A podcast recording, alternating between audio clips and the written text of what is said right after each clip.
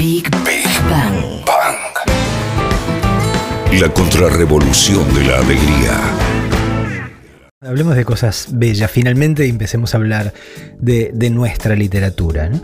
Eh, si hay eh, alguna rama este, de, de la creación argentina este, que demuestra que no somos un país adolescente, que no somos un país por lo menos del todo inmaduro, este, lo, somos en, algunas ramas, creo que es nuestra literatura, ¿no? Creo que eh, todos tenemos claro que, que el poderío este, que, emana de este siglo y monedas, este, o estos dos siglos este, que le podemos atribuir a, a la literatura eh, argentina, eh, han sido este, muy, muy bien aprovechados para crear este, obras de una belleza que están este, en el mismo nivel de lo que consideramos lo mejor del resto del mundo. ¿no? Eh, así que ahora voy a empezar a repasar algunos de los títulos que, que ustedes eh, tiraron. Eh, aclaro, por supuesto, que, voy a obviar toda mención a, libros míos. Ha, ha, habido este, oyentes este, muy amables que han mencionado novelas mías, este, todo esto, pero como la idea no era este, fardarme yo de nada, este, ni ponerme en ningún lugar, sino este, estar en el mismo lugar de ustedes a este respecto. Agradezco este, de veras de corazón las, las, menciones que me hacen sentir muy bien, pero no, no voy a mencionar ninguna porque estamos hablando de los libros de los demás. Empiezo por el amigo arroba Sosa Fabi Aoguan, que dice, che, este no me ninguné, digo, faltaba más, señor Sosa Fabi. Eh, él empieza mencionando dos libros de Antonio Di Benedetto, Sama y El Silenciero. Sama, ahora, este, obteniendo quizás un, reconocimiento eh, más merecido del que ya tenía, este, gracias a la, a la versión este, maravillosa que hizo Lucrecia Martel, ¿no? De, ese texto. Menciona El juguete rabioso y los siete locos de Roberto Arlt, que para mí es uno de los más grandes. Eh, para mí es una de las experiencias este, que uno tiene con un libro en la mano este, más eh, conmocionantes que, que, he tenido este, en mis años de, de formación. ¿no? Leer eh, esa novela de, iniciación este, increíble y tortuosa a la vez que es El juguete rabioso y después, bueno, Los siete locos y, los lanzallamas, ¿no? Eh, digo, ahí digo, te pones a leer eso y ahí hay, hay, hay, un tipo este, con un grado de, angustia en el alma este, que casi lo podés tocar, ¿no? Digo, es, es verdaderamente maravilloso lo que hace Arlt. Eh, Menciona a Bestiario de, de Julio Cortázar, este, que, quien también saben, a quien quiero, este, respeto muchísimo y quiero muchísimo también. A la Dan Buenos Aires de Leopoldo Marechal. Eh, también hay, bueno, hay muchas menciones más, el banquete de Severo Arcángelo y otros libros de, eh, de Marechal. Eh, merecido, digo que, que, la gente ya venía este, tirando eh, el nombre de estos libros cuando hablábamos de los mejores libros así del mundo internacionales. Este, y por suerte lo volvieron a, rescatarlo ahora este, y a recordar hasta qué punto eh, su obra y su persona habían sido este, ninguneadas por el simple hecho de que eh, era, digamos, conocidamente peronista, este, que en términos políticos estaba a favor del peronismo. Menciona cuentos de horror, de locura y de muerte de Horacio Quiroga y se pregunta, ¿vale aunque haya nacido en Uruguay? Sí, vale, digo, no. Esto no, no, no, no hay, no, hay así fronteras inexpugnables en este respecto. Hay alguno que ha hablado de libros de Eduardo Galeano, que también era uruguayo, este, claramente digo, pero no lo vamos a marginar al pobre, este, porque bueno, este, buena parte de su carrera este, también la, hizo aquí, ¿no? Digo, y es lógico que la gente lo sienta nuestro. Eh, menciona también a El Buen Dolor, la novela de Guille Sacomano, este, uno de los grandes escritores de hoy, este Sacomano, eh, que empezó trabajando en publicidad y, escribiendo cómics en, alguna de las revistas que yo, que yo leía cuando era pequeñito. Eh, y el último título que, que menciona Sosa Fabi es Operación Masacre de Rodolfo Walsh, que para mí muy claramente, si no está en, el top 1 este de, la lista, este, está ahí nomás, ¿no? que me parece uno de los libros más impresionantes que, que se hayan eh, escrito en este país. Y de alguna manera comparto eh, ese juicio que leí por primera vez en 1983 de pluma de Horacio Berbisky, este, en el segundo número de la revista El Periodista de Buenos Aires, cuando estábamos recién saliendo de este, la dictadura militar y publicó un largo este, artículo eh, sobre Walsh, eh, que para mí era un escritor totalmente desconocido todavía, porque había sido, además de asesinado, este, eh, se intentó asesinarlo este, intelectualmente este, y borrar y prohibir este, todos sus libros. y bueno, y ahí Horacio decía que, que Operación Masacre era como el Facundo de nuestra generación, ¿no? o por menos de nuestro tiempo y que fue el artículo que me llevó a, ir a Walsh de, cabeza y empezar a leerlo, este, y tantas décadas después sigo compartiendo esa, eh, me, parece que esa, esa aproximación crítica de, Horacio.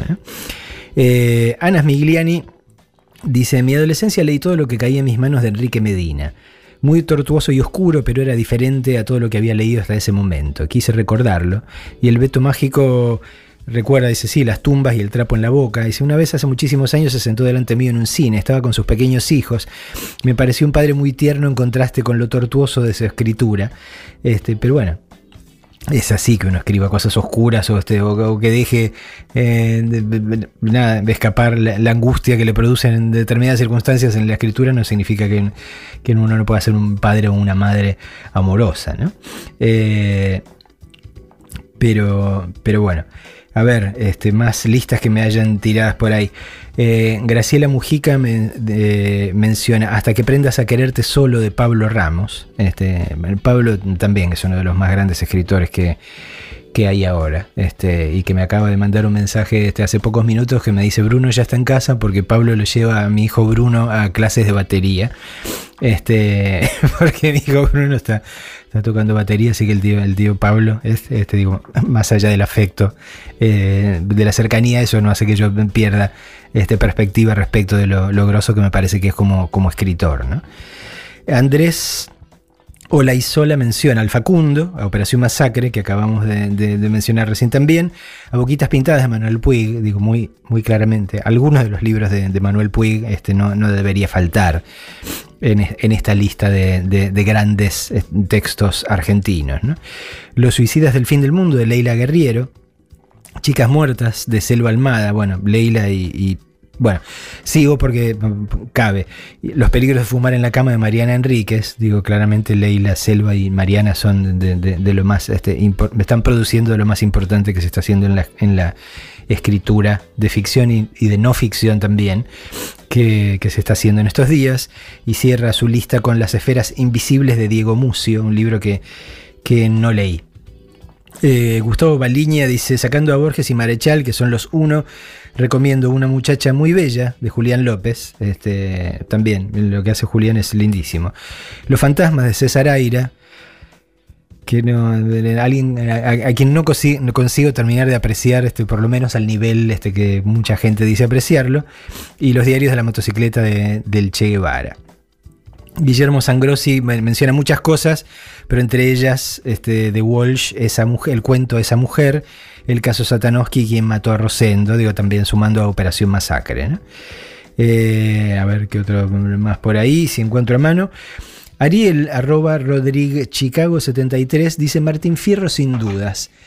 Y era un nombre, hoy estábamos en el, aeropuerto ahí en, Calafate, este, esperando, casi nos dejan abajo también, porque estábamos discutiendo estas cosas con eh, Ana Laura Pérez, con la editora de Sudamericana que les mencioné hace un rato. Y empezamos a, a tirar nombres, este, y a mí me salió enseguida el Martín Fierro, porque uno piensa poema, gauchesco, es como así, en cualquier otra circunstancia yo diría, rajemos de acá, o sea, no, me agarran, pero es una verdadera maravilla. Digo, por algún motivo, creo que porque me deben haber obligado, hasta en la primaria, que yo no, este no tenía más remedio que leerlo. Eh, pero es una historia magnífica y maravillosamente contada de una forma que al rato, este, cuando entras en el juego, te olvidas que lo que estás leyendo tiene por lo menos este, la, la estructura métrica y sonora de un poema, ¿no? Es, es, un historión, es una novela, es una de las grandes novelas argentinas, aunque esté eh, articulada de esa manera. Eh, escuchemos a The, Dead South haciendo este tema que tiene un nombre muy simpático que se llama En el infierno voy a estar en buena compañía y seguimos hablando de nuestros libros.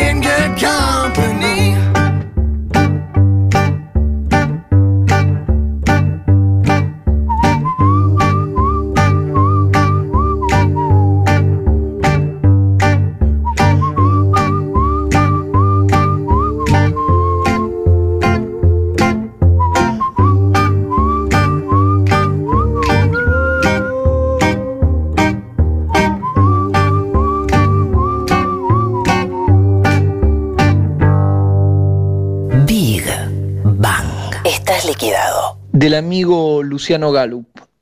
Crisis mata Big Data, no el Clio. Dijo Alejandro Xome. Harto de que el chino me quiera encajar mi soprostol como vuelto.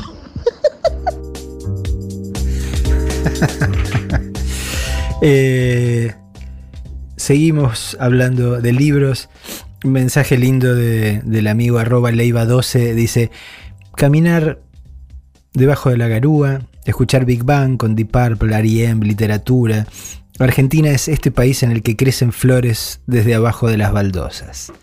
Lindo, gracias. Este, eh, la amiga Miri Molero, escritora, ella misma también, también tiró eh, una lista eh, entre la que hay algunos libros que, está, que no, hay por qué explicar por qué están ahí, como Cuentos de la Selva, como Rayuela, este de Julio Cortázar, como El juguete rabioso que habíamos mencionado ya, como ficciones de Borges, como Operación Masacre.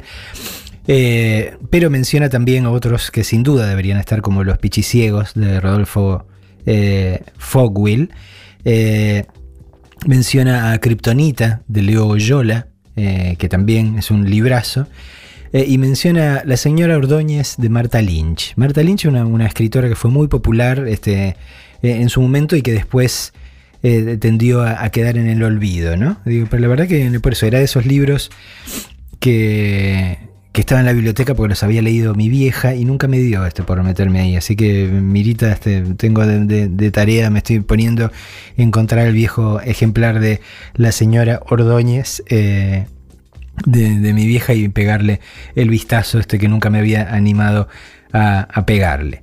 El amigo Isaac Penayo desde Manhattan dice, bueno, voy a aprovechar para reivindicar a un autor olvidado, este, Luis Franco. En efecto, la verdad que yo ni lo conocía ni de nombre. Isaac dice que para él es el mejor poeta argentino lejos, que la mayoría de sus libros está fuera de catálogo. Dice que tiene unos incunables que robó por ahí. Dice además de poeta era ensayista y escritor de fábulas para niños. Su primer libro de poemas salió casi al mismo tiempo que Fervor de Buenos Aires de Borges. Tiene libros de ensayos memorables como Hudson a caballo, Prometeo ante la Unión Soviética, Espartaco en Cuba y La hembra humana. Este, y menciona eh, otros libros, este, bueno, algunos como historiador, La Pampa habla, Los grandes caciques de La Pampa, El general Paz y el caudillaje, y uno que, ya me compra con el título, ¿no? Se llama Pequeño Diccionario de la Desobediencia. Luis Franco, voy a tener que, buscar algo, digo, de Isaac, porque verdaderamente era algo que no, que no conocía, digo, bueno, es parte de la gracia de estos juegos, ¿no? Eh, la amiga Angie Fuello dice, leí el Martín Fierro a los nueve años. Su tapa estaba forrada con cuero de guanaco y sus hojas amarillas y ajadas. No logré heredarlo, pero sí quedé compenetrada con esa rima gauchesca y a los doce años gritaba, me privan de mi libertad. Digo, a mí se me quedaron pegadas muchísimas cosas, ¿no? Digo, este, entre ellas ese momento en el cual, o sea, lo, agarran de los pelos y lo llevan a la frontera como soldado este, así, conscripción a, lo bruto, sin elección, este, y, esa cosa de, de, que cuando llegaba el momento que llegaba el tipo con la paga, este, magra por otro lado que se le daba a los soldados, este, el pobre Martín Fierro este, nunca, nunca le, pagaban un mango y él decía, este, dentro en todos los barullos, pero en las listas no dentro, ¿no? Como diciendo, en las listas de pago no estoy nunca. Digo, bueno, este, uno, uno de esos libros que, anticipan esto buena parte del derrotero de la clase trabajadora argentina. Eh, acá el amigo Miguel Jiménez nos mandó libros internacionales, este, pero bueno, eso fue lo de la semana pasada. Eh, ¿Quién más anda por ahí? Eh, han mencionado mucho que también me parece, me parece lindo a Daniel Moyano, ¿no? Otro, otro autor este, que tuvo un momento de auge y que después, digamos, el, el alud de, nuevas ediciones y nuevos autores y autoras, sumado al hecho de, lo terriblemente endeble que es la crítica argentina, este, cómo, olvida a gente a la que no habría que olvidar, este, hace que mucha gente no, conozca a Daniel Moyano. Eh, y era verdaderamente un, escritor muy, muy impresionante. Es más, no sé si es posible en este momento, si hay algo en circulación eh, de él. Ahí eh, también estaba, estoy tratando de encontrar el mensaje en particular, bueno, Rosana Cortés este, me decía que había escuchado lo que yo decía de la campana de cristal del libro de Silvia Plath y me decía que había chusmeado y que por lo menos en versión digital hay eh, algunas versiones este, que tienen una traducción este, que parece que está que es decente, ¿no? Así que este, con este, hago este paréntesis saliéndome de, las fronteras argentinas, digo, para enganchar con esta información que, quien le interese el libro de Silvia Plath este, se puede, por lo menos este, conseguir fácilmente en versión digital en una traducción más o menos decente. Patricia Sone menciona A Plata Quemada de Ricardo Piglia. Eh, un librazo también, ¿no? Aunque para mí, digo, un, librazo al cual yo quiero mucho, porque yo terminé laburando con Marcelo Piñeiro en la adaptación de, la novela eh, de Piglia al cine. Eh, Pero para mí, digamos, por, por, una cuestión este, generacional, para mí el libro de Piglia es Respiración Artificial, ¿no? que, que en el contexto de la dictadura supuso exactamente eso. Era el extraño caso de un libro este contemporáneo que se publicaba en el medio de la dictadura y que de repente era como una botella de oxígeno este, que, te ayudaba verdaderamente a, este, a seguir este, inspirando y expirando este, por más que la dictadura fuese asfixiante. ¿no? Este me parece este, eh, uno, uno de esos libros verdaderamente inolvidables y que aparte empieza, digo, estoy citando de memoria, empieza con, con, esta frase este que uno siempre ha seguido preguntándose como, como escritor desde entonces, ¿no? ¿Hay una historia? Como diciendo, hay, hay, hay una historia este que, que, está pendiente de ser contada, y bueno, claramente sí, ¿no? Este, lo responde Piglia este, ahí en todo lo que sigue después de esa pregunta, lo sigue respondiendo durante toda su carrera y todos los libros, digamos, que vinieron de ahí hasta ahora que estamos mencionando, en este momento son precisamente una prueba de que sí, ¿no? Si, hay algo que sobra en este país, son historias. Por eso me hincha un poco a mí las pelotas, digo, esto es una cuestión este, muy este, subjetiva, o sea, tómenlo como una opinión este, más. Determinado tipo de literatura, hoy hablábamos con Ana Laura también, esto mencionaba determinados libros, determinados autores, que no, que no voy a mencionar ahora, digo, porque no, no es mi intención bardear a nadie, pero es, esos libros que trabajan como si no hubiese nada más que contar, ¿no? Este, a partir de esa idea, bueno, no se puede, este, entonces en todo caso todo lo que contamos es que no podemos contar. ¿eh? Digo, loco, ¿en qué país viven? Este, yo sé que hay gente que preferiría otras modalidades de, la vanguardia. Digo, pero loco, acá hay una historia, acá hay 5 millones de historias. Y algo que este país produce más que trigo y que vacas y que soja, son historias dignas de ser contadas. ¿no? Eh, Brenda Liener dice, a pocos días del 12 de octubre elijo la saga de los confines, trilogía de la gran Liliana Bodoc, dolorosa y profunda metáfora de la barbarie sufrida por los, por los pueblos originarios. Eternáufrago menciona Bar del Infierno, este es un librazo de Dolina. Eh, Lau Emergento menciona La invención de Morel, lo cual supone la primera irrupción de Adolfo Bioy Casares. Eh, el inglés de los huesos de Benito Lynch, Las venas abiertas América Latina, ven acá aparece Galeano, a pesar de que formalmente este era, eh, uruguayo, pero, pero bueno, está en, este club es más que bienvenido. Y el túnel de eh, Ernesto Sábato.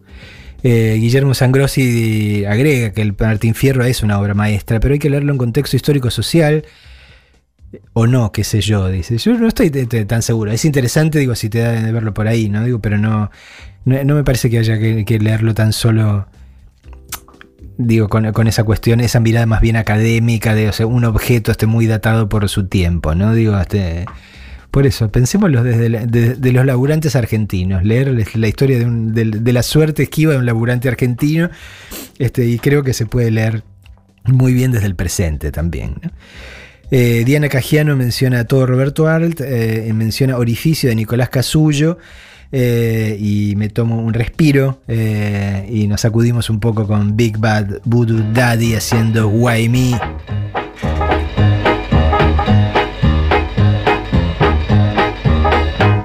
Now if you see my baby, my baby is oh so fine. She's long and lean and never mean. She tastes like cherry wine and she's my baby. She drives me crazy. Now a love like mine should never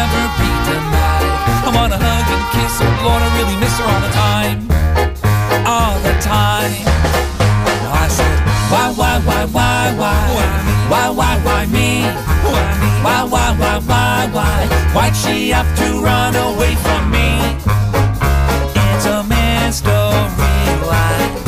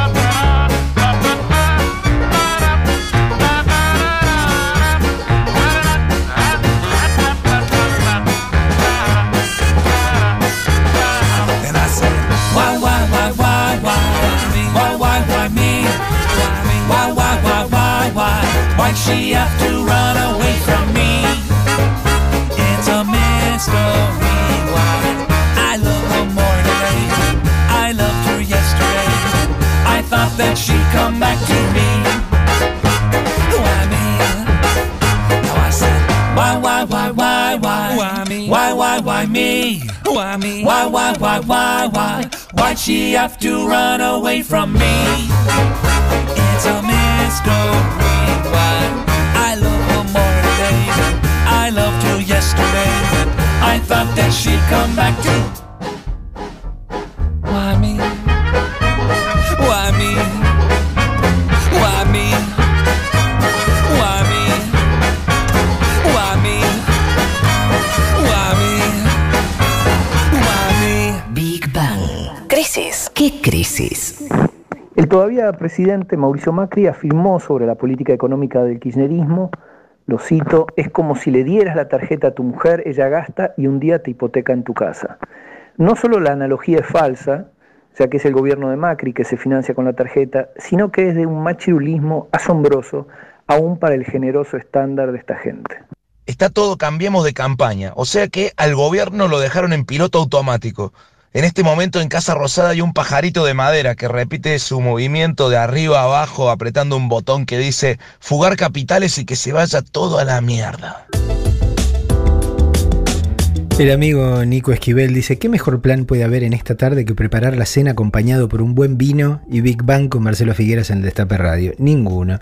Este, y, va el Tano y le manda, o sea, le contesta con la foto este, de un vino. este, ya me dieron una sed, boludo, digo, este, sentado acá, este, tomando agua y café.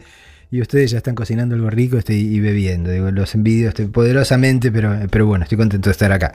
Eh, Patricio Ocon eh, menciona Glosa de Saer, eh, Rayuela, Los Siete Locos, Adán Buenos Aires, Boquitas Pintadas, La Invención de Morel, que ya fueron mencionados. Los diarios de Emilio Renzi, con lo cual es otro Piglia, aporta otro Piglia. No habrá más penas ni olvido, eh, que es la primera irrupción de Soriano en esta lista que muchos de ustedes han mencionado, ¿no? Hoy cuando, cuando lo, mencionaba, cuando estaba charlando con Ana Laura, este, le digo, uh, acá alguien este, trajo a colación a Soriano y ella me preguntaba, ¿de qué lado de la polémica estás? Eh, porque Soriano ha sido un tipo este, muy ninguneado este, por la academia este, argentina, este, en ese mundillo este, de verdadera respiración artificial este, en lo que tiene que ver con, con las letras. ¿no? Por suerte viene cambiando mucho eh, en la última década, ¿no? pero antes era este, una especie de coto este, verdaderamente infame. Eh, y claro, no le perdonaban a, Soriano, ya el, hecho de que fuese popular, eh, eso era un desmérito este, que tornaba de, casi inútil cualquier intento de valorarlo críticamente. ¿no? Este, así que, en todo caso, si le sumamos a lo que yo decía antes con respecto de si hay historias en este país, y sí hay historias en este país, y Osvaldo Soriano fue uno de los que lo vio más, más claramente. ¿no? Este me parece eh, un gran escritor. Y tengo, digo, por eso, uno tiene esos contados recuerdos de, de determinados libros y de dónde estaba, en qué circunstancia cuando los leyó, y yo tengo este, una, una imagen fotográfica de mí mismo leyendo Triste y Solitario, Triste, Solitario y Final, la primera novela este, de- de Soriano, sentado en la escalera, en el patio de la casa de mis viejos, la escalera al aire libre que conducía a lo que iba a ser este, mi, mi habitación de, de la adolescencia. ¿no? Digo, fue un libro que, que me maravilló en su momento. Eh, sigo con la lista de Patricio Con, menciona Distancia de Rescate de Samantha Schweblin sobre héroes y tumbas, lo cual significa aquí la, la- primera aparición de Ernesto Sabato, porque creo que formalmente era así, ¿no? Sabato, por más que nosotros le decimos Sábato. Eh, que, acá sí ha generado un poco de polémica porque veo en algunas de las comunicaciones de los mensajes de entre ustedes que hay este, eh, mucha gente que dice sábado sí, este, mucha otra gente que dice sábado no, o que rescata solo el, el túnel este, y dice no haber tolerado sobre héroes y tumbas y abandona el exterminador y, eh, y muchos, muchos más. Eh, Patricia Sone menciona a Carne Picada de Jorge Asís. Jorge Asís, digo, este, más allá de cualquier otra valoración, claramente es un escritor este, muy, muy poderoso, ¿no? Este, eh, y ahora pienso sobre todo este en Diario de la Argentina, porque habiendo trabajado en Clarín y habiendo conocido esta buena parte de los personajes que figuran ahí con nombres este, ligeramente alterados, digo, para mí tiene, Diario de la Argentina tiene un sabor eh, extra, ¿no? Este, ese es un librazo verdaderamente y creo que hoy en particular, después de lo que ha mostrado ser este, el diario Clarín en la última década, década y media, digo, creo que alguien debería este, reeditar ya el diario de la Argentina este, y permitirle a la gente leer en todo caso este, de dónde viene eh, el huevo de la serpiente. Eh, a ver, eh, ¿qué más? EJB 1974 dice, las nubes y el entenado de Saer son increíbles, crueles y con pasajes que te arrancan carcajadas. Ab- Abrazo desde Rosario, obviamente hay, mucho de, esos paisajes en la literatura de, de Saer. El agua emergento en- agrega más cosas, agrega la Patagonia Rebelde de Osvaldo Bayer. Fabulario de Gudiño Kiefer, otro, otro escritor de esos de la, de la época de Marta Lynch que mencionábamos hace un rato gracias a Miri Molero, que han sido muy olvidados.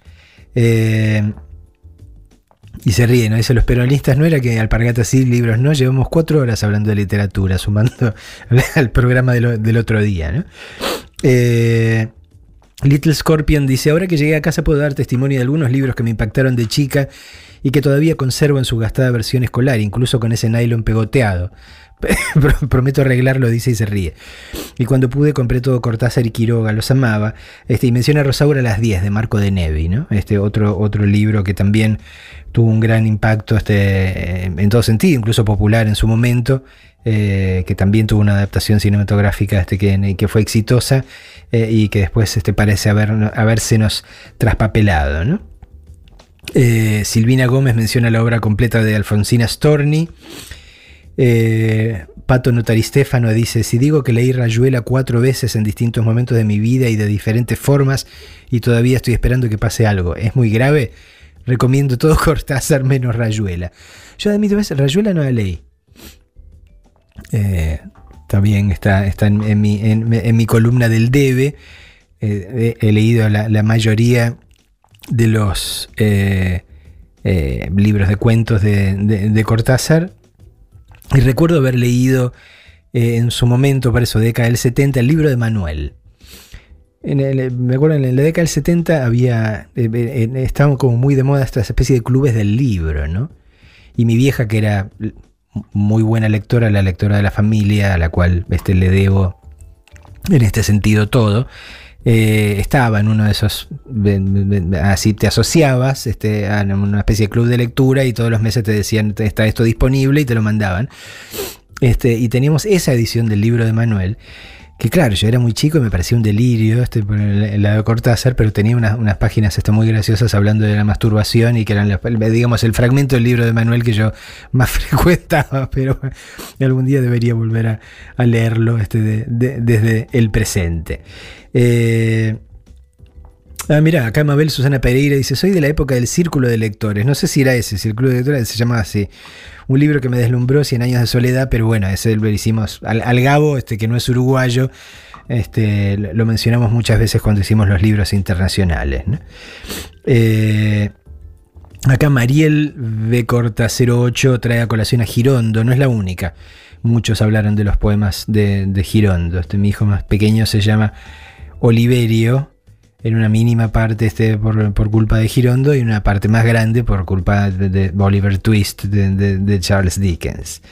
Eh, Patricia Sone aparece otra vez mencionando El secreto de sus ojos, la novela de Enrique Sacheri. Eh, el oso ruso menciona Crónica de un iniciado de Abelardo Castillo. Eh, hay muchos libros de Castillo que, que han salido este, en, lo que ustedes han venido diciendo en las últimas horas.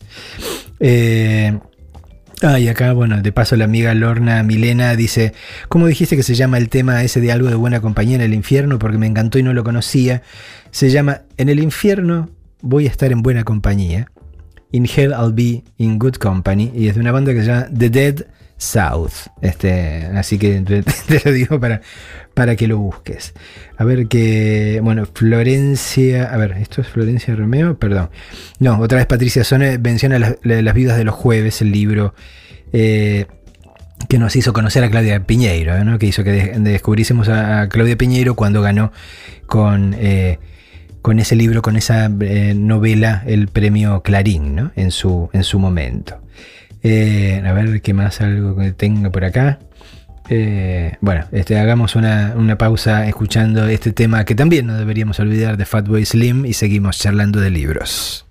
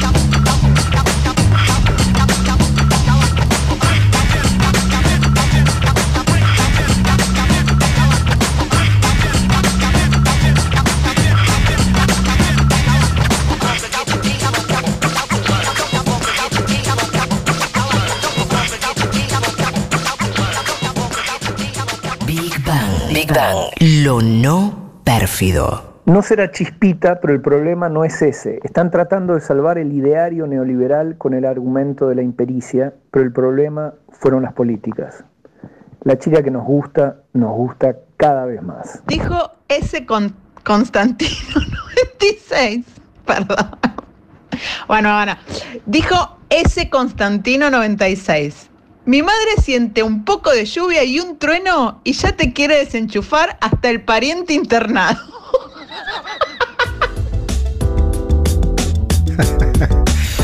Yo me olvido de estas cosas, este, pero acá tenemos un teléfono que es el 15 25 80 93 60. Otra vez, 15 25 80 93 60, que es la línea este que tenemos específicamente armada para escuchar sus mensajes, si en lugar de mandarlos este, por Twitter, que es lo- básicamente lo que estoy leyendo yo ahora, la, la forma en la que nos comunicamos, quieren este, eh, dejar eh, registro de su propia voz al respecto. Eh, ahí está, para quien quiera este, marcar. Casi digo discar, Dios mío. Pato Ulises, arroba chinaskiewessler, eh, menciona la revolución en bicicleta de Mempo Giardinelli. La sangre derramada y últimos días de la víctima de José Pablo Feynman, Feynman el Bueno. Eh, muy, muy impresionante novela, Últimos días de la víctima, y muy impresionante era la adaptación que hizo Adolfo Aristarain, ¿no? Este, ¿no, no vieron esa peli? Digo, búsquenla en alguno de los... Tiene que estar por algún lado porque la verdad que es una, una peli increíble. Y acerca de Roderer, que es la primera novela de Guillermo Martínez, ¿no? Que, que- que fue por eso su, su debut y con, con la, con la que nos impresionó a todos, ¿no? El otro día también, con alguien más estaba hablando de, de- de esta novela todavía hoy. Eh, Marce Oz este, dice, hoy la lista de temas musicales es outstanding. Este, eh, alguien más lo decía por ahí, digo, "Me- me- me- tengo que hacer listas en aeropuertos con el DJ Tequila entonces, porque se ve que funcionan mejor. Eh, el amigo Guille Sangrossi me dice, no puede faltar un macedonio, ¿no? Por ejemplo, lo de No todas vigilia la de los ojos abiertos. Eh, él menciona, mencionaba también los 20 poemas para ser leídos en el tranvía de Girondo, con lo cual Girondo aparece otra vez. Eh, a ver qué más tengo por ahí. Eh, arroba apasamanuel1, como el Diego del 86, menciona Los Sorias de Alberto Laiseca. Este es un librazo, este verdaderamente. Eh, Alejandro Carriqueo, arroba Alejosur 1970, dice todo Fontana Rosa, Dolina, Hernán Casiari. Carriqueo, te, da, te, gusta la literatura con, el sesgo humorístico, ¿no? Yo a veces es otra, otra falta. Admito no, no haber leído a Fontana Rosa el escritor.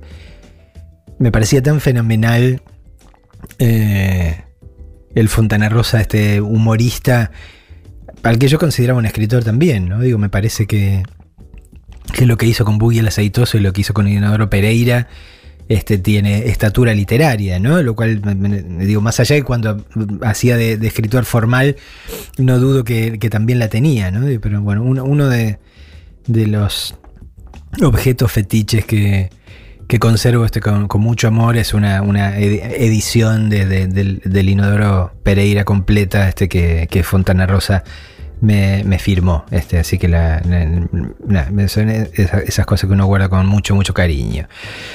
El amigo Sebastián Soler menciona eh, varias cosas este, y varios autores que, en los que ya habíamos incurrido, el Aleph de Borges, Los Siete Locos, El Facundo, Glosa de Saer, eh, y trae a colación, digo que, que me parece muy bien, a Silvina Ocampo, ¿no? en este caso a través de las invitadas, a Juana Vignosi eh, por La Ley to Ley, a Discepolo, que es uno de los más grandes que hemos tenido y también siempre le tendemos a verlo como, como este, un autor, tan solo un autor de obras teatrales o de, tangos inolvidables, ¿no?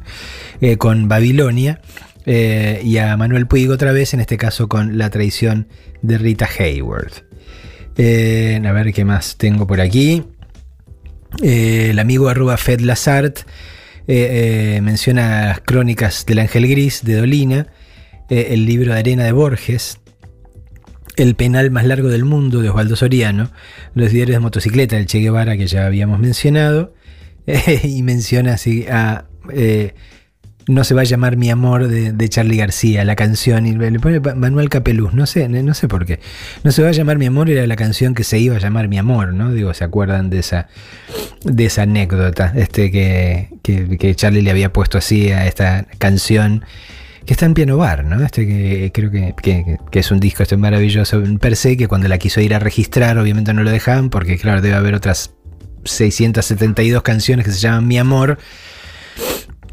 Eh, y acá la, la legislación era muy restrictiva, ¿no? En los Estados Unidos no. En los Estados Unidos querés este, registrar una canción que se llama Let It Be este, y no tenés ningún problema. Es tu Let It Be, este es otra canción completamente distinta.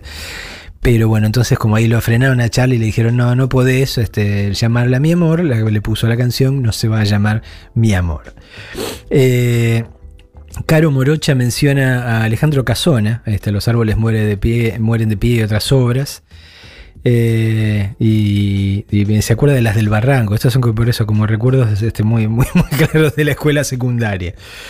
Eh, Cuña Marinetti menciona La Revolución es un sueño eterno de Andrés Rivera. Eh, me alegro de que me haya saltado porque he visto, digamos, a lo largo de, todo el día muchas menciones de, la obra de Andrés Ri- Rivera, también uno de nuestros grandes eh, autores de, esos- que uno tiende eh, tristemente a olvidarse, ¿no? Mencionaban el Farmer, mencionaba mucho, muchos de los libros. Y a la vez la mención de la revolución un sueño eterno me hace acordar algo que se me ocurrió cuando miraba todas las listas de, de un libro que me parece que tendría que estar y no está. Este que, es el libro de Mariano Moreno, ¿no? Es el plan operativo o plan revolucionario de operaciones, este, no, me, acuerdo exactamente cómo se llama, pero que les recomiendo si no, si no lo leyeron, ¿no? Porque es eso, este, es, es, eh, un libro que lo que hace es tramar una revolución. Eh, que Mariano Moreno este, quisiese hacerlo en la vida real, este, no quita hasta que uno pueda leerlo desde un lugar de, maravilla absoluta como, texto. ¿no? Este, yo, ese es uno de los libros que, que no, que no faltaría este, en mi lista de, de- los imprescindibles que ha dado nuestra literatura. Tomémonos un, despir- un respiro eh, con los gorilas. Con los gorilas que son los únicos gorilas que nos gustan, obvio.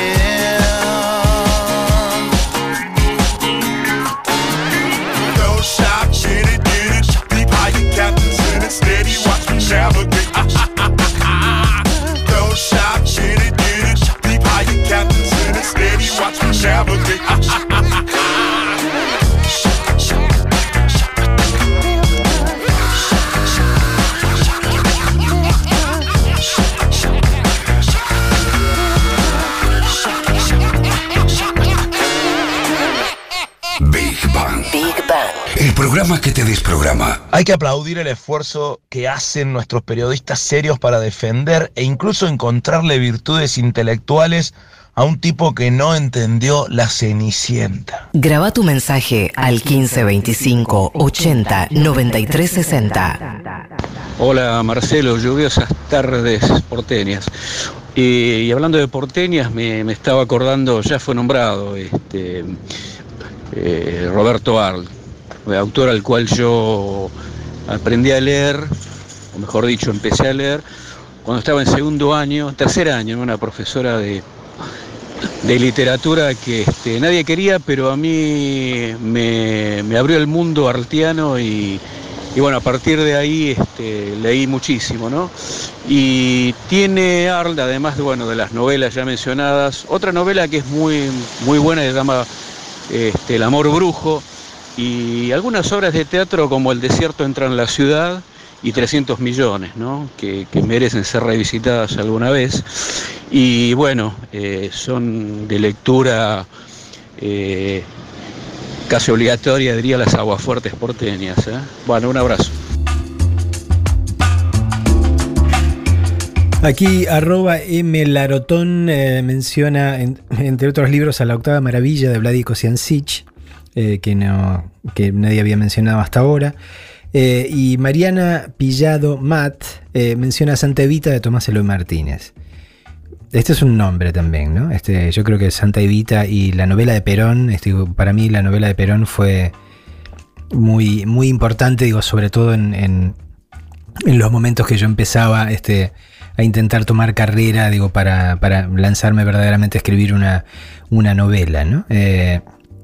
Y, tuve la, la suerte de, perdón, de conocerlo a, Tomás Eloy, de haber laburado con él en lo que fue como la primera sección de, de cultura de página 12 en lo que después iba a convertirse en radar, en lo que conocemos como, radar.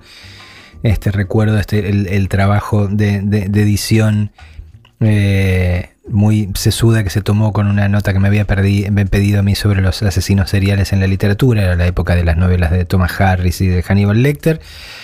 Eh, y después cuando, cuando yo empecé a encarar lo, que iba a terminar siendo El muchacho peronista, mi primera novela, eh, Tomás fue muy generoso con su archivo, ¿no? Digo, porque parte de, bueno, uno de los personajes principales de esa novela mía es Aurelia Tizón, que fue la primera mujer de Perón.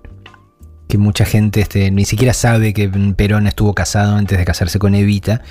eh, y estuvo casado con, eh, esta mujer a quien le decían Potota eh, y que también murió de cáncer, jovencísima. Eh, y entonces ahí eh, eh, To- Tomás me, prestó desde fotos, fotos de Perón con Potota, una, de ellas estaba eh, eh, en la primera edición del Muchacho Peronista, la que salió esto por Editorial Planeta. Este, que ayer una, señora me hizo firmar ahí, en el Calafate, tenía la edición original de- del Muchacho Peronista, de la cual yo conservo estos dos o tres ejemplares. Eh, y bueno, ahí estaba reproducida esa foto que después no encontré para la reedición que salió hace poco eh, vía Alfaguara. Y me mostró algunas cartas, o sea, la- las copias de, algunas cartas que Aurelia mandaba, este, que le mandaba Perón, que le mandaba su madre, y que se convirtieron en, parte de, la ficción que yo armé, ¿no? Digo, porque eh, recuerdo que leía cartas de, Aurelia que le mandaba la madre y me llamaba la atención qué era lo que Aurelia subrayaba. ¿no? En en general, cuando uno subraya algo este, en, en un texto que hace o una carta que le manda a alguien, es para dar un énfasis que en, principio no entiende fácilmente por qué esas palabras están subrayadas o por qué se enfatiza algo.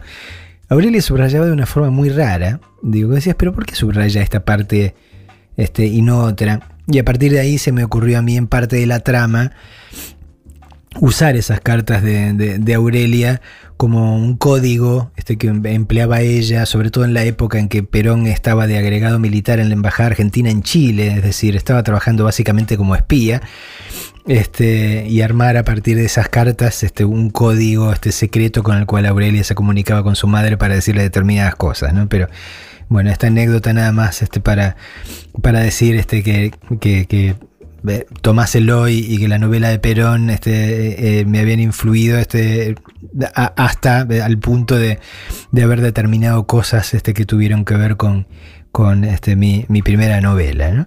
Eh, por los cuales siempre voy a estar agradecido. Eh, se me acaba de escapar alguien que iba a mencionar just- justo ahora porque también me parece importante, alguien que mencionaba Jaureche. Varios de ustedes, varias de ustedes lo, mencionaron. Me parece que la, de Jaureche era una escritura política pero poderosísima, ¿no?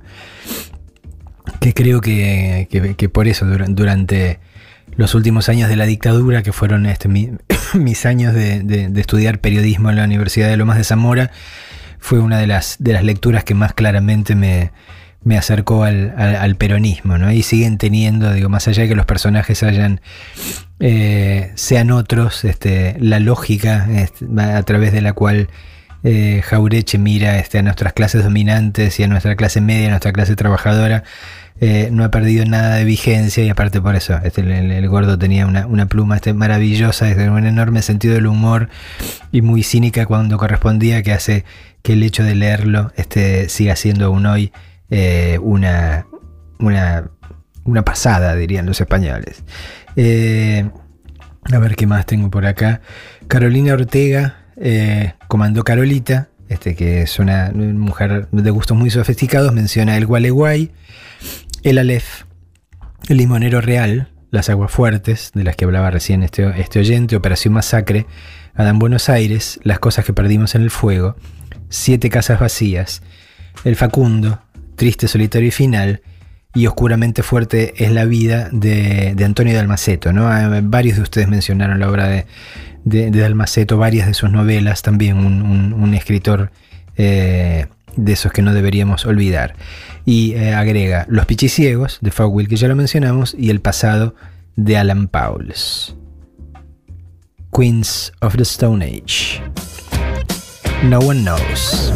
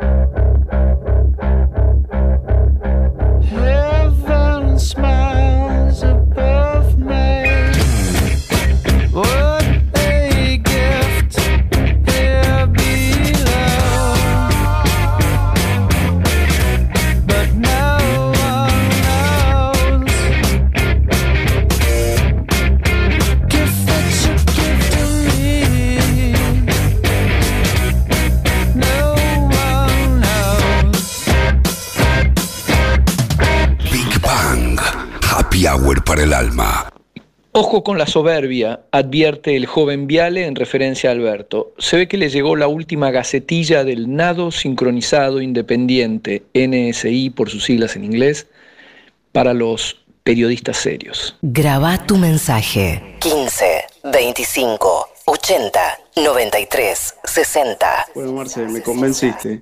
Eh, un librito para recomendar, me parece bueno, el, el medio pelo en la sociedad argentina, de Arturo Jaureche. Entre otros tantos, por ejemplo, de Eduardo Galeana, por supuesto, ¿no? Que ya mencionaste que es uruguayo, pero prácticamente argentino también, ¿no? Como ya escuché Las Venas Abiertas de América Latina o Memorias del Fuego, la trilogía. Gracias y saludos a todos. Acá la amiga arroba Alita Paz dice, qué buena música hoy, guardando cada tema en Spotify. Digo, bueno, espero que, que no se decepcionen de aquí al final. Podríamos parafrasear a Brian Eno este, y decir música no de aeropuertos, sino música desde aeropuertos. al menos, digo, no, no, no, no- no nos ha salido mal. Eh, acá Alejo Ramírez menciona La Uruguaya de Pedro Mairal. Eh, Marcelo Spinelli menciona el todo o nada de María Seoane, digo, en el, en el terreno de la, de la no ficción. Eh, Guillermo Sangrossi eh, trae a colación a David Viñas, que era un nombre que no, no habíamos sacado este, a la luz hasta ahora, eh, mencionando Dar la cara también, ¿no? Digo que, que también tuvo su, su adaptación en el cine. Aquí Oscar, arroba Rocky Fulvo, menciona al- algunos que, que ya eh, eh, nombramos, pero eh, menciona también a La pérdida del reino de José Bianco, que es un, libro que más temprano, casi apenas sacamos este, la, convocatoria a jugar, mencionó Julián Guarino, el periodista Julián Guarino, este, lo ubican por C5N, aunque más no sea, este, que, que siempre este, trata de darle este, un, marco desde lo literario a sus relecturas de la, de la actualidad argentina. Eh, un libro de José Bianco que yo no leí, ¿no? La pérdida del reino.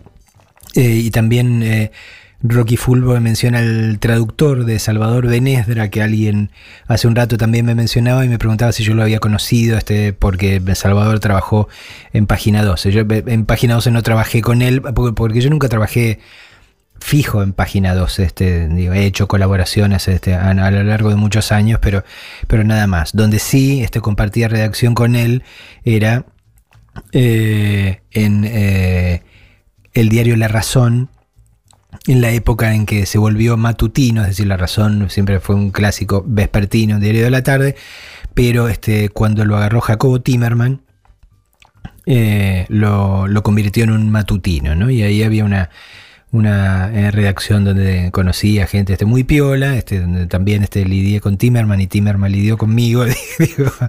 Era un tipo, era un gran editor, pero un tipo temible, ¿no? Este, y como yo tenía este, tendencia a, escribir notas muy largas, eh, decía que yo tenía incontinencia tipográfica. Este, pero usted tiene incontinencia tipográfica, me decía. Yo que tenía 20 años, obviamente me cagaba en las patas, pero tenía razón. Sigo teniendo incontinencia tipográfica. Eh, y bueno, Rocky Fulvo menciona también, eh, bueno, aquí eh, otra vez dar la cara de David Viñas y La Revolución es un sueño eterno de eh, Andrés Rivera. María Cristina Tamoni pregunta, ¿vale un libro de un maestro uruguayo? Y menciona La mosca es un incesto. Dice una recopilación imperdible de los alumnos creativos de Luis María Firpo. Luis María Firpo, porque era eso, un maestro y que publicó un par de libros. Este, eh, hace algunos meses, creo que recién estábamos arrancando con Habrá Consecuencias, lo- los recordamos y yo leí un montón. Un día, no sé, un día me parece que vamos a hacer un programa, este, o por lo menos parte de un programa con eso, porque mi recuerdo así de reuniones de familia y de navidades, y yo que yo, yo con el libro. Eh, María Cristina menciona La mosca es un incesto, pero el primero, este, el que a mí más me gustaba era el que se llamaba ¿Qué porquería es el glóbulo? Este, que eran básicamente cosas que un maestro se había guardado a lo largo de décadas de laburo que tenían que ver este, con las ocurrencias de los chicos, con los errores involuntarios este, de, de los chicos que verdaderamente eran para, para cagarse de risa. ¿no? Eh, y también María Cristina eh, menciona dos, eh, libros que no habíamos tenido en cuenta, Fábulas Argentinas de Godofredo Dairó y Sueños y Realidades de Juana Manuela Gorriti. Mira, Juana Manuela, este, no, ni, se me hubiese ocurrido meterla en la lista, pero no desentona para nada. Eh, Hernán Arbizu nos escucha también eh, y él había más temprano eh, recomendado Don Segundo Sombra este, y también el Martín Fierro y también los cuentos de la selva. A pesar de con esta cosa de, bueno, Horacio de Quiroga, este que nació en Uruguay, pero, pero bueno, digamos, desarrolló su laburo eh, a ambos lados de las fronteras, así que así como a Galeano este lo podemos considerar que forma parte de este grupo, sin, sin llegar al extremo de decir que era argentino, porque no lo, no lo era, ni, ni tenía por qué, pero, pero bueno, también eh, los consideramos claramente de los nuestros. Y hablando de los nuestros,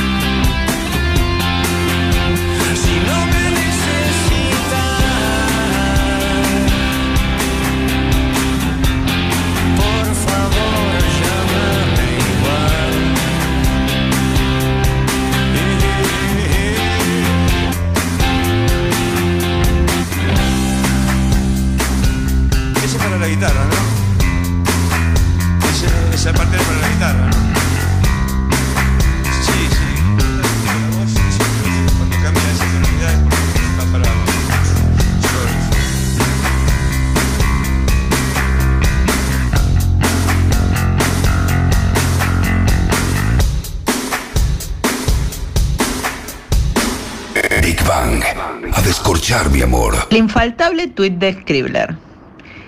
Dijo Carlos Gardel que la palomita blanca vuela noche y día de su nido en busca y escribe en el cielo con sereno vuelo. Según chequeado, esto es falso. Las palomas no vuelan en horario nocturno ni poseen capacidad de escritura aérea como si la tienen los niños de Spinetta Jade. Graba tu mensaje al 1525 80 93 60. Esto es para que lo escuche usted, señor Marcelo Figueras, nada más. Va pasando de castaño a oscuro esta situación. Está haciendo o nos está convirtiendo en adictos de Big Bang. Abrazo enorme, compañero. Y que todo siga este camino de éxito, alegrándonos la tarde-noche a muchos argentinos. Muchas gracias, muchas gracias, de veras. Eh, el amigo Mascarado el Vengador eh, trae a colación un libro y a un autor que, que no deberíamos dejar afuera, que es Haroldo Conti. ¿no? Él menciona Sudeste eh, en particular, pero bueno, hay, hay muchos. ¿no? Haroldo Conti, uno de los escritores desaparecidos por, por la última dictadura militar. ¿Qué daño digo, más allá de- de- del daño general que hicieron, qué daño en particular que le hicieron a la literatura argentina, ¿no? Estoy pensando en los escritores eh, asesinados, desaparecidos, este, secuestrados. eh, daño tremendo, ¿no? O sea, y deliberado, este, hasta el punto de, de haberse choreado los originales de Walsh, ¿no? Y esa novela este, que, que era este, su asignatura pendiente este, con la que tanto había luchado, ¿no? ¿Qué habrán hecho estos hijos de puta con esos papeles? ¿no? Digo, yo me- quiero creer que alguno este, los ha conservado como fetiches de la misma manera en que aquel militar alucinado conservaba oculto el cadáver embalsamado de Eva Perón, ¿no? Y que en algún momento este, saldrán a la luz. Pero bueno, Haroldo Conti era uno de los grandes escritores argentinos del momento. eh, y recuerdo haber usado en una novela mía, en, El Rey de los Espinos, eh, ese, ese detalle que, que me, que me había impresionado tanto eh, de, de el papelito, el cartelito que Conti se había armado, que era una frase en latín, que ahora no voy a decir en latín, primero porque no me la acuerdo y después porque mi latín me lo llevo a marzo, pero que básicamente era una frase clásica que decía, este es mi lugar de combate este, y de aquí no me sacarán, ¿no? Este, al lado de su máquina de escribir. Y yo, digamos, lo tomé eso para ponerle al, al autor de, de, historietas este, que, a quien asesinan al comienzo de mi novela. Perdón. Eh, y para redondear este lado de la cuestión, el amigo arroba Seibook dice, y por supuesto, este, y pone una imagen del Eternauta, ¿no? de Héctor Germano Estergel y Solano López en, su versión original, que creo que ninguno de nosotros discutirá que es una de las grandes novelas argentinas, ¿no? Digo, más allá de que eh, su formato formalmente este se corresponda con el de una historieta. Pato Notaristéfano eh, recuerda Allá lejos y hace tiempo, de Enrique Hudson, un libro necesario para la infancia, con unas descripciones maravillosas del paisaje pampeano, incluyendo una tormenta. Eh, el amigo Gabo, arroba Gbulpara, eh, entre algunos clásicos menciona además La fragilidad de los cuerpos de Sergio Holguín, del amigo Sergio que estuvo con nosotros hace pocos días, y Pájaros en la boca de Samantha Schweblin, que, que, bueno, son de, de lo mejor que, que tenemos en la, literatura argentina de hoy. ¿no? Eh, y otra vez la amiga eh, Alita Paz me, me pregunta, ¿leíste electrónica eh, de Enzo Maqueira? Este me gustó mucho, digo, sí, leí electrónica y Enzo es un buen amigo y es uno de los escritores a los que admiramos. Eh, Analia Lynch dice, nada mejor que la literatura y la música para resistir estos tiempos. Y se nos fue el programa prácticamente y me, quedo este, con la angustia ahora de decir, uy, cuántas cosas maravillosas nos hemos quedado en el tintero, o me he quedado en el tintero de alguna de las listas que no encontré todavía. No voy a decir que va a dar para una segunda edición, porque no sé si va a dar para tanto, digo, pero, pero me voy a tomar el trabajo de, pensar en qué nombres que, imprescindibles y qué títulos imprescindibles eh, no, no deberíamos habernos eh, quedado. Cuando la realidad se comporta como un agujero negro. Nada mejor Nada mejor. que un buen estallido. Big Bang.